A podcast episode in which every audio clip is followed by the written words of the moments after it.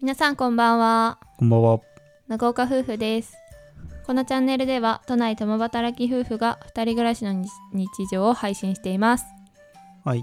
今日は、はいもうコロナが感染拡大してからうん2年が経とうとしてるじゃん。うん、ね。そうだねもうかれこれ2年だけどさ。うんまあその中で、やっぱり、外に出れなくなって、まあ寝外出しづらいねうん。まあおうち時間っていう風に言われてさ、いろいろ、みんな工夫してさ、うんおうち時間を楽しむ方法をうん編み出して、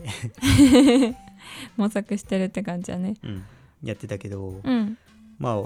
僕ら夫婦も例外じゃなくて結構おうち時間を楽しむために、うんまあコロナになってからうん新しく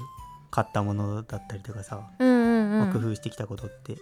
あるけど、うんまあ、それについて今回話そうかなって思うんですが、そうですねうん、なんか思い当たるのありますか私はね、まあ、最近じゃないけど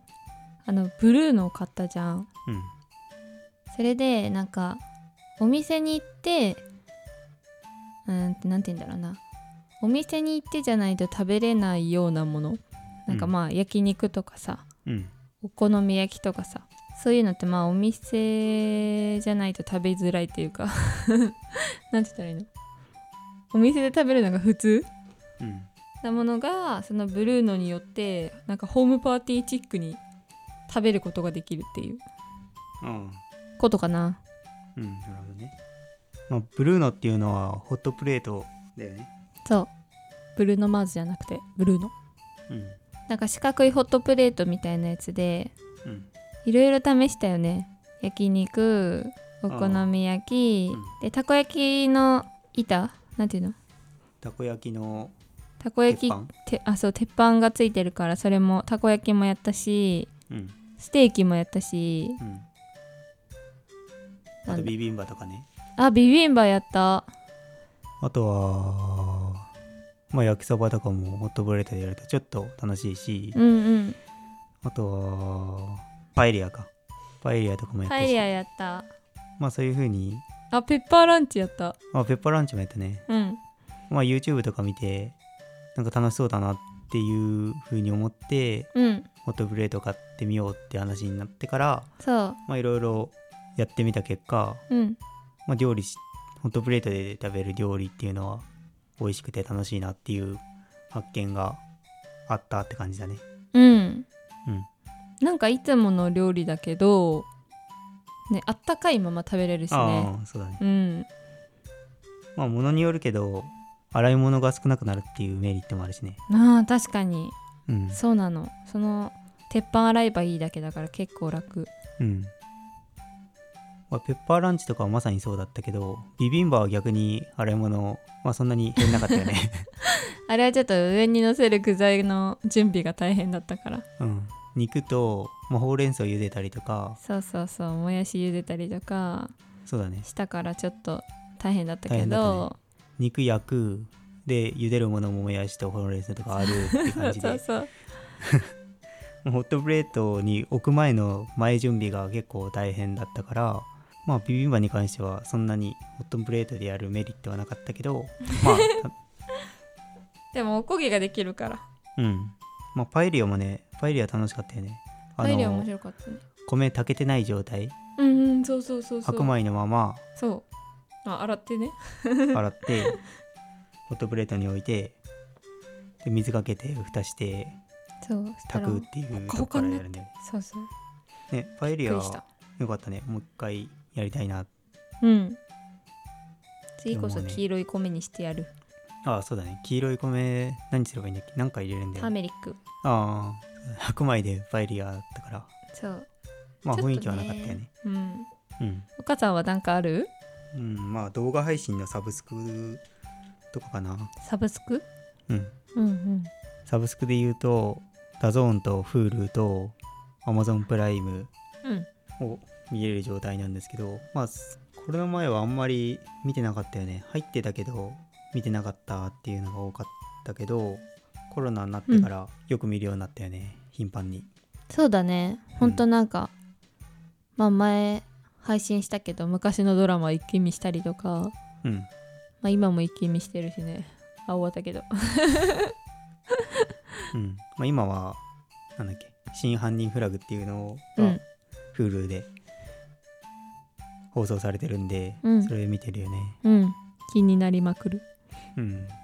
ネットフリックスも気になってはいるけど、うん、まあ、今のところ満足してるよねその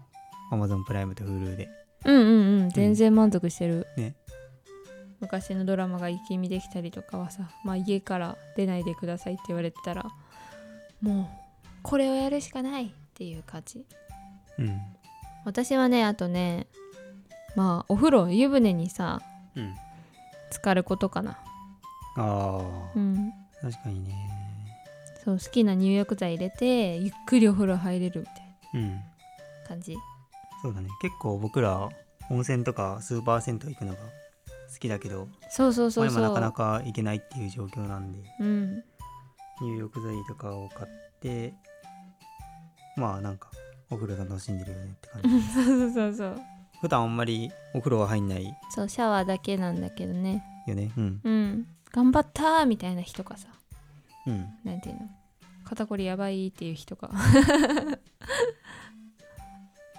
に入浴剤を入れてお風呂を楽しむというんまあ2週間に1回ぐらいだけどねベースとしてはう、うんけど、まあお風呂入れるとなんかぐっすり眠れたりするから結構いいよねそうポカポカになるしうんなんかすごいおすすめの入浴剤あったんだあれなんだっけシュワシュワになるさあ炭酸のやつそう、うん名前あバースだバースこれおすすめなんかずっと暑かったよね